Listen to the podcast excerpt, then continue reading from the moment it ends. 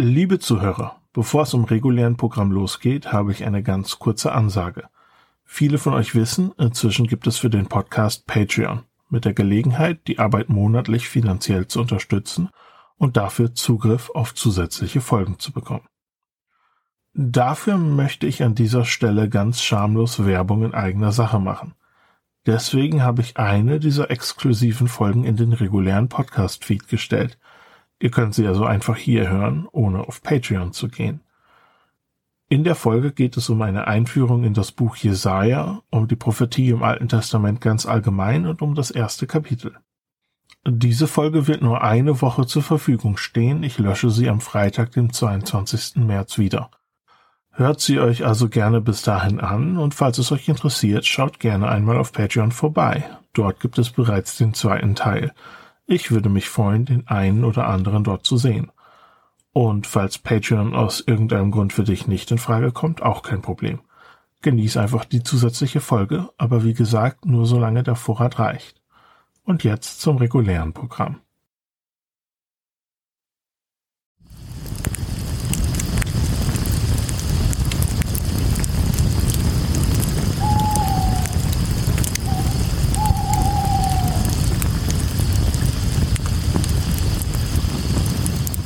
Hallo und herzlich willkommen zum Bibel in ihrer Welt Podcast.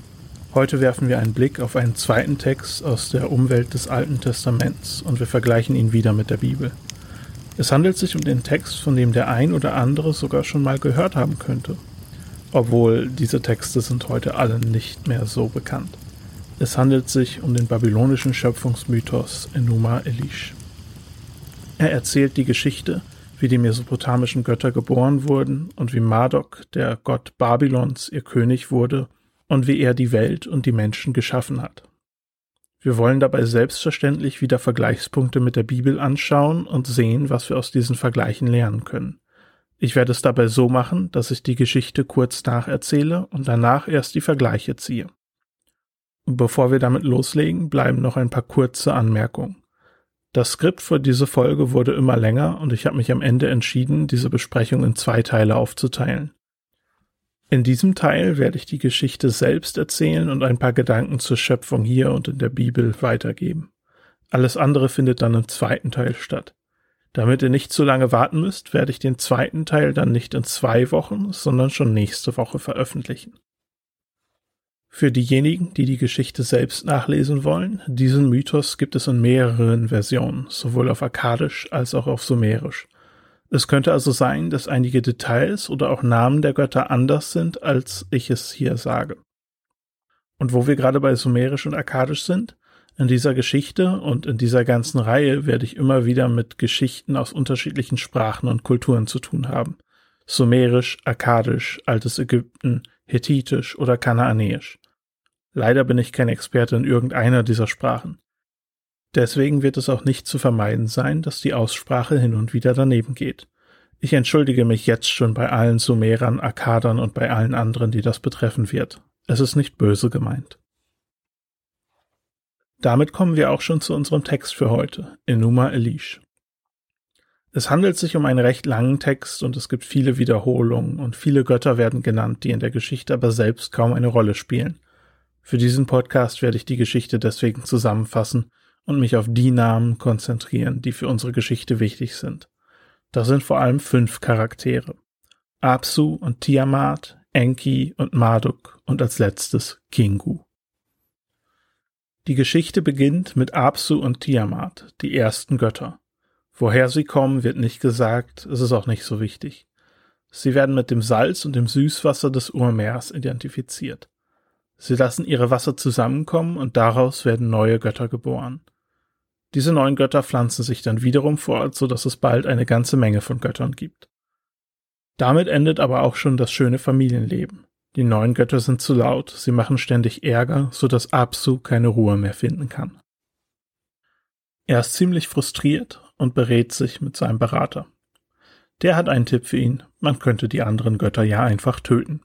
Absu findet, das ist eine super Idee und geht mit dem Vorschlag gleich zu seiner Frau.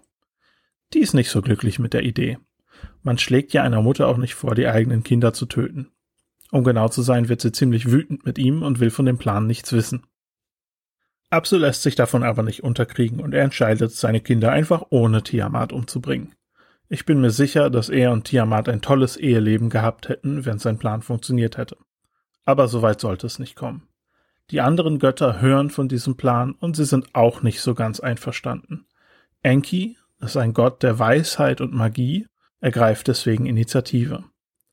Er schafft es mit Hilfe seiner Magie, Apsu zum Einschlafen zu bringen. Dann tötet er Apsu und beginnt, sich seinen eigenen Palast auf Apsu oder aus Apsus Körper zu bauen. Dort in Apsu wird dann Enkis Sohn Marduk geboren. Marduk ist von Anfang an der beste und der größte der Götter. Die Götter machen danach weiter Party und gehen Tiamat weiter auf den Geist. Jetzt findet auch sie keine Ruhe mehr. Es gibt jetzt eine Gruppe von Göttern, die mit dieser Situation nicht so glücklich sind und die zu Tiamat gehen. Sie sprechen Tiamat auf den Lärm und den Wind an, den die anderen Götter machen, und sie erinnern an ihren Mann Apsu und daran, dass dieser von ihnen getötet wurde. Sie schlagen vor, Enki und die Götter um ihn herum zu töten, und diesmal lässt Tiamat sich darauf ein. Sie bereitet sich darauf vor, gegen die anderen Götter in den Krieg zu ziehen. Zur Vorbereitung beginnt Tiamat damit, sich eine Armee aus Monstern aller Art zu machen. Sie ernennt einen der Götter auf ihrer Seite zum Anführer ihrer Armee und gibt ihm die Schicksalstafeln. Dieser Gott ist Kingu, der letzte der fünf Namen, die ich am Anfang genannt hatte. Er wird zum neuen König der Götter erklärt. Auch diesmal erfahren die anderen Götter von Tiamats Plan. Also treffen sie sich, um zu beraten, was sie tun sollen. Sie fragen Enki, ob er das Problem wieder lösen kann, aber Enki kann es nicht. Sie fragen auch noch einen anderen Gott, und er zieht aus, um gegen Tiamat zu kämpfen. Aber als er sie und ihre Armee sieht, kehrt er gleich wieder um. Er hat sofort erkannt, dass er Tiamat niemals besiegen kann. Scheinbar kann das kein Gott. Die Götter verzweifeln fast. Zu guter Letzt rufen die Götter Marduk. Marduk meint, dass er sich leicht um Tiamat kümmern wird. Immerhin ist sie ja nur eine Frau. Bitte seid nicht böse auf mich, das steht da so. Aber Marduk wird es nur machen, wenn er danach zum König über alle Götter wird und die Schicksalstafeln bekommt. Daraufhin versammeln sich alle Götter und sie machen Marduk zum König. Um seine Macht zu beweisen, zeigen sie Marduk ein Bild. Ich bin nicht ganz schlau daraus geworden, vielleicht ein Sternzeichen. Auf Marduks Wort verschwindet es und taucht auch dann wieder auf. Danach bereitet sich Marduk auf den Kampf vor. Er bewaffnet sich und stellt sich Tiamat. Er besiegt sie und ihre Anhänger ohne Probleme. Er nimmt Kingu die Schicksalstafeln ab, er sperrt Tiamats Monster ein und er tötet Tiamat. Um genau zu sein, schneidet er Tiamat in zwei Teile und baut aus ihr die Welt, die wir kennen. Aus der einen Hälfte macht er den Himmel, der aus Wasser besteht, aus der anderen die Wasser unter der Erde. Die Welt ist von Wasser umgeben, wir reden gleich noch darüber. Er schafft auch eigene Wohnorte für unterschiedliche Götter. Danach gibt es eine ausgelassene Party. Dann kommt er auf die Idee, Menschen zu erschaffen. Sie sollen den Göttern helfen, indem sie ihnen einen Teil ihrer schweren Arbeit abnehmen. Die Menschen werden aus dem Blut des Verräters Kingu geschaffen, der für seine Rolle in dem Krieg sterben muss. Die anderen Götter finden, dass das eine ganz tolle Idee ist. Dann entscheidet er sich, dass er Babylon bauen lassen will, seine Stadt, die ihm als Zuhause dienen soll. Dort wird sein Tempel sein und dort werden die Menschen ihm dienen. Und da will er Ruhe finden, die Ruhe, die er Apsu und Tiamat selbst versaut hat. Danach feiern die Götter. Sie finden Mardoks Ideen fantastisch. Sie feiern Marduk, indem sie 50 Namen über ihn ausrufen, die beschreiben, wer Marduk ist. Hier endet die Geschichte. Nicht so ganz das, was man heutzutage in Buchläden findet. Aber damals in Babylon war sie sehr wichtig. Sie erklärt, wie Marduk, der Stadtgott Babylons, zum König der Götter wird. Das erklärt auch, warum Babylon die Hauptstadt der Welt sein sollte, zumindest wenn man die Babylonier fragt. Das ist eine Ambition, die meistens nicht so gut für sie geklappt hat. Hin und wieder ging es aber schon ganz gut. Es bleibt jetzt also noch die Frage, was man aus dieser Geschichte lernen kann. Im zweiten Teil werden wir über das Gottesbild reden. Heute habe ich noch ein paar Gedanken zu einem anderen Thema. Dabei geht es um den Kosmos selbst, also das Thema Schöpfung. Immerhin endet die Geschichte damit, dass Marduk aus Tiamats totem Körper die Welt erschafft und aus dem Blut Kingus werden die Menschen erschaffen. Hier zeigt sich ein Muster, das sich in jedem Schöpfungsbericht aus dem altvorderen Orient findet. Schöpfung bedeutet dort nie, dass es kein Material gab, Gott schnips mit dem Finger und zack, jetzt haben wir Zeug. Wo Material und Zeug herkommt, ist tatsächlich nebensächlich. Es zeichnet sich stattdessen ein anderes Muster ab. Schöpfung bedeutet Chaos, das es vorher schon gab, in eine Ordnung zu bringen. Es geht darum, dass die Welt stabil und lebbar gemacht wird. Das passiert in diesen Berichten manchmal friedlich und manchmal durch Konflikt, wie es hier der Fall ist. Aber das Muster finden wir auch in der Bibel. Der Ursprungszustand der Welt wird als formlos und leer beschrieben oder auch als wüst und leer. Im Hebräischen heißt das Tohu Wabohu. Darunter hätten sich die Menschen jetzt nicht eine Leere vorgestellt, in der einfach nichts existiert, eine Art kosmisches Vakuum, sondern dass es schon Zeug gab, aber dass es ein völliges Chaos war und dass es lebensfeindlich war. Als Gott dann anfängt, die Welt zu erschaffen, bringt er Ordnung in die Welt. Das ist ein Thema, das wir dann dringend noch vertiefen müssen, wenn wir zur Schöpfung kommen, aber ich dachte, ich führe es hier schon mal ein. Wir können auch an dieser Stelle kurz darüber sprechen, wie die Menschen sich damals die Welt vorgestellt haben. Praktisch ein bisschen kosmische Geographie. Die Erde ist flach, das ist ja offensichtlich. Sie ist dabei meistens ein einzelner Kontinent, der umgeben ist von Wasser. Es gibt Wasser über und unter der Erde und drumherum. Das Wasser über uns wird vom Himmel zurückgehalten, der selbstverständlich aus festem Material ist. Sonne und Mond bewegen sich dann zwischen uns und diesem festen Himmel. Dieser Himmel wird von den Bergen getragen, zumindest manchmal. Unter der Erde gibt es dann noch die Unterwelt. Ich habe mal versucht, das in einer einfachen Grafik darzustellen. Ihr könnt sie dann auf der Website finden. Auch die Bibel macht von dieser Geographie Gebrauch. Bei der Schöpfung heißt es, dass Gott die oberen und die unteren Wasser trennt.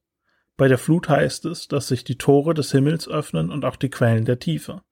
Das Wasser, das Gott bei der Schöpfung getrennt hat, kommt also jetzt wieder zusammen. Paulus schreibt auch davon, dass sich jedes Knie beugen wird vor Jesus im Himmel, auf der Erde und unter der Erde. Er hat also die Unterwelt mit eingebaut. Im Prediger wird beschrieben, wie die Sonne sich um die Erde dreht. Was sollen wir jetzt damit anfangen? Versucht die Bibel uns wirklich beizubringen, dass die Erde flach und der Himmel fest ist? Ich denke nicht. Es ist wichtig, sich bewusst zu machen, dass es nicht das Ziel der Bibel ist, die Kosmologie der Menschen damals zu formen. Sie adoptiert einfach das Weltbild der Menschen damals und die Botschaft, die gerade dran ist, zu vermitteln. Der Schöpfungsbericht sagt, dass Gott diesen ganzen Kosmos geordnet hat. Die Flut zeigt unter anderem, dass er die Kontrolle über ihn hat. Er ist derjenige, der das Chaos zurückhält, aber er kann es auch jederzeit über die Welt wieder hereinbrechen lassen. Gut, dass er dann verspricht, dass er das nie wieder tun wird. Wenn Paulus sagt, dass sich jedes Knie beugen wird, dann meint er damit, dass jeder sich eines Tages Jesus unterordnen wird. Er will damit nicht unbedingt sagen, dass es tatsächlich eine Unterwelt gibt.